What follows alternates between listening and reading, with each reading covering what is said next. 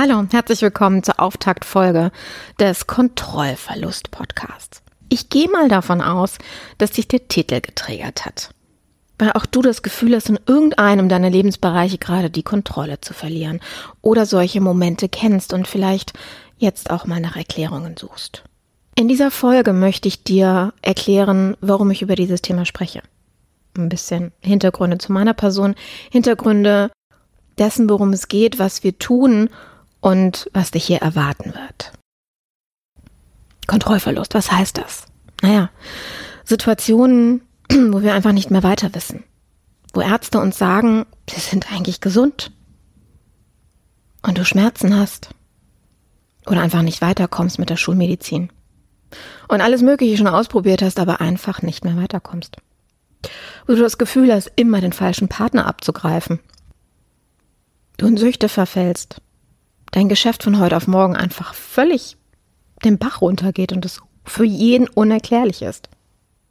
Du Probleme mit Familienmitgliedern hast und so viele andere Dinge auch. Wir werden über diese Fälle sprechen. Ich spreche darüber, weil es mir auch so ging.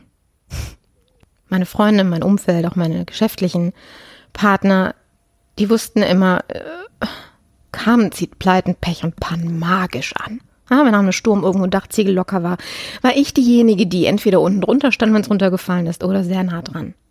Ja, wenn ein Hotelzimmer unter Wasser gesetzt worden ist von hunderten Hotelzimmern in dieser Anlage, dann war ich in diesem Zimmer. Ich habe gefühlt mir immer die falschen Partner ausgesucht. Irgendwie immer nur gekämpft in meinem Geschäftsleben. Und ich kam einfach nicht weiter. Bis zu dem Augenblick, wo es richtig schlimm wurde. Meine Mutter starb. Und dazu musst du wissen, meine Mutter wurde diagnostiziert als paranoid schizophren.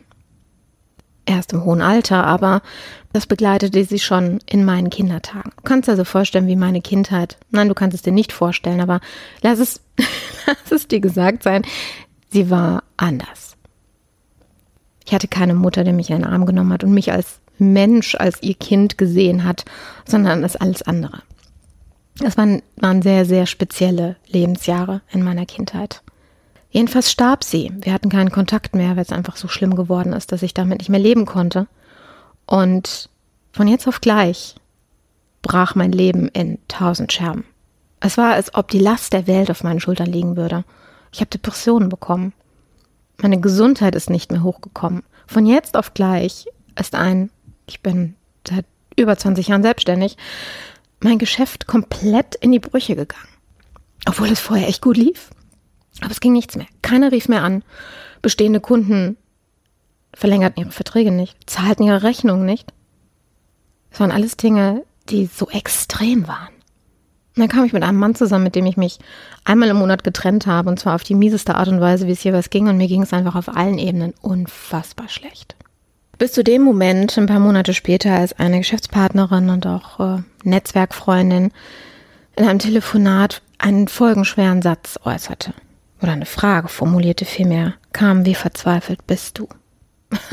ich musste genauso wie jetzt verächtlich lachen. Ich dachte so ganz ehrlich, völlig. Ich meine, ich bin dabei, gerade eine Insolvenz vorzubereiten, weil ich kein Land mehr sehe.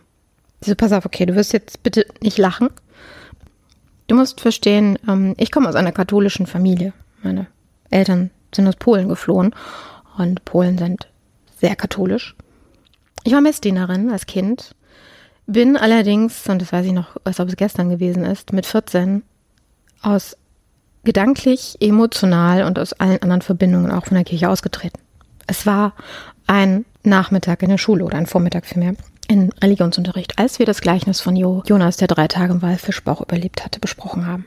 Ich als sehr wissenschaftsorientierte Person, ja, ich habe mein Biologie-Abi mit Bravour bestanden, ähm, sagte ihr, ja, das ist ja ganz nett, aber es entspricht ja nicht der Wahrheit. Und sie bestand darauf, dass das exakt so passiert war. Und das war der Moment, wo ich einmal gesagt habe, passt auf Leute, ihr könnt euch die Institution und all das, was ihr hier an, an Dogmen und was auch immer ihr da drüber denkt, könnt ihr euch könnt ihr behalten.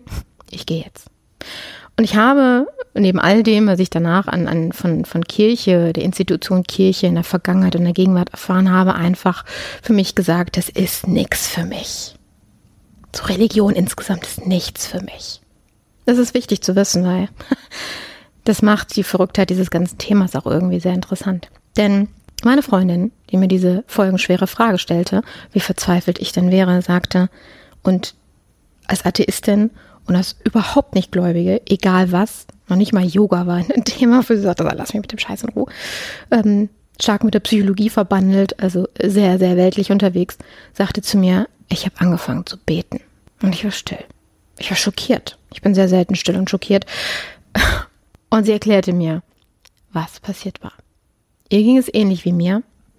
Und ähm, eine Kundin in einem ihrer Kurse betet, unterrichtet, beten. Und hat sie mal auf einige Dinge angesprochen und mit ihr gearbeitet. Sie sagte, du glaubst nicht, was in meinem Leben alles zum Guten passiert ist. Sie hat den Kontakt hergestellt, wir haben miteinander gearbeitet und auch bei mir lösten sich meine Probleme auf. Du musst dir vorstellen, ich hatte 30, 20 bis 30 Prozent meiner Lungenkapazität nur noch. Und äh, ich kam aus einem Gebet raus und ich, ich schnappte nicht nach Luft, sondern ich atmete und ich hatte so das Gefühl, dass bis in die letzten, in die letzten Spitzen meiner Lungenkapillaren oder wie auch immer das heißt, der Sauerstoff durchgedrungen war. Ich konnte endlich wieder atmen. Obwohl jeder Arzt mir gesagt hat, jetzt ist alles in Ordnung. Ja, aber ich konnte vorher nicht mehr atmen, jetzt schon. Ich werde dir viele solcher Dinge hier schildern, was passiert ist, was wir mit einem Gebet erreicht haben bei mir und vor allen Dingen auch bei meinen Klienten, denn ich habe sie gebeten, mich auszubilden. Und das haben wir getan. Ich bin also vollmächtige Beterin. Zu mir kommen Menschen, die genauso wie ich damals verzweifelt waren, die in ihrem Leben nicht mehr wissen, was sie noch alles tun sollen, um weiterzukommen in egal welchem Lebensbereich. Und ich möchte dir hier ein paar Geschichten erzählen, damit du das Gefühl los wirst, alleine zu sein mit dem, was dir passiert. Denn du bist nicht alleine. Niemand von uns ist allein und es gibt Lösungen. Ich möchte ganz klar an dieser Stelle sagen, ein Gebet ist ein Zusatzhelferlein. Wenn du, ne, nehmen wir jetzt mal das Thema Gesundheit, Krankheitssymptome hast, dann geh bitte zum Arzt, lass dich durchchecken. Ja, wenn du Probleme mit deinem Geschäft hast, dann kläre erst, ob du da schon alles unternommen hast. Ob du deine Zahlen im Griff hast, ob du dein Marketing, deinen Vertrieb im Griff hast, ob du weißt, wie du ein Unternehmen zu führen hast. Ja, wenn diese Dinge ausgeschöpft sind und es trotzdem nicht vorangeht, dann macht es Sinn, mal vom Weltlichen in die geistige Ebene hochzugehen und einmal mal zu gucken, was dort los ist. Und da, genau darum kümmern wir uns hier. Ich werde dir auch das eine oder andere Gebet mitgeben, was du einfach so für dich nutzen kannst. Und ähm, ja, ich bin sehr, sehr gespannt darauf, ob dich die Themen interessieren und ob sie dir helfen. In dem Sinne freue ich mich, dass wir uns in der nächsten Folge wiederhören. Bis dahin, ciao.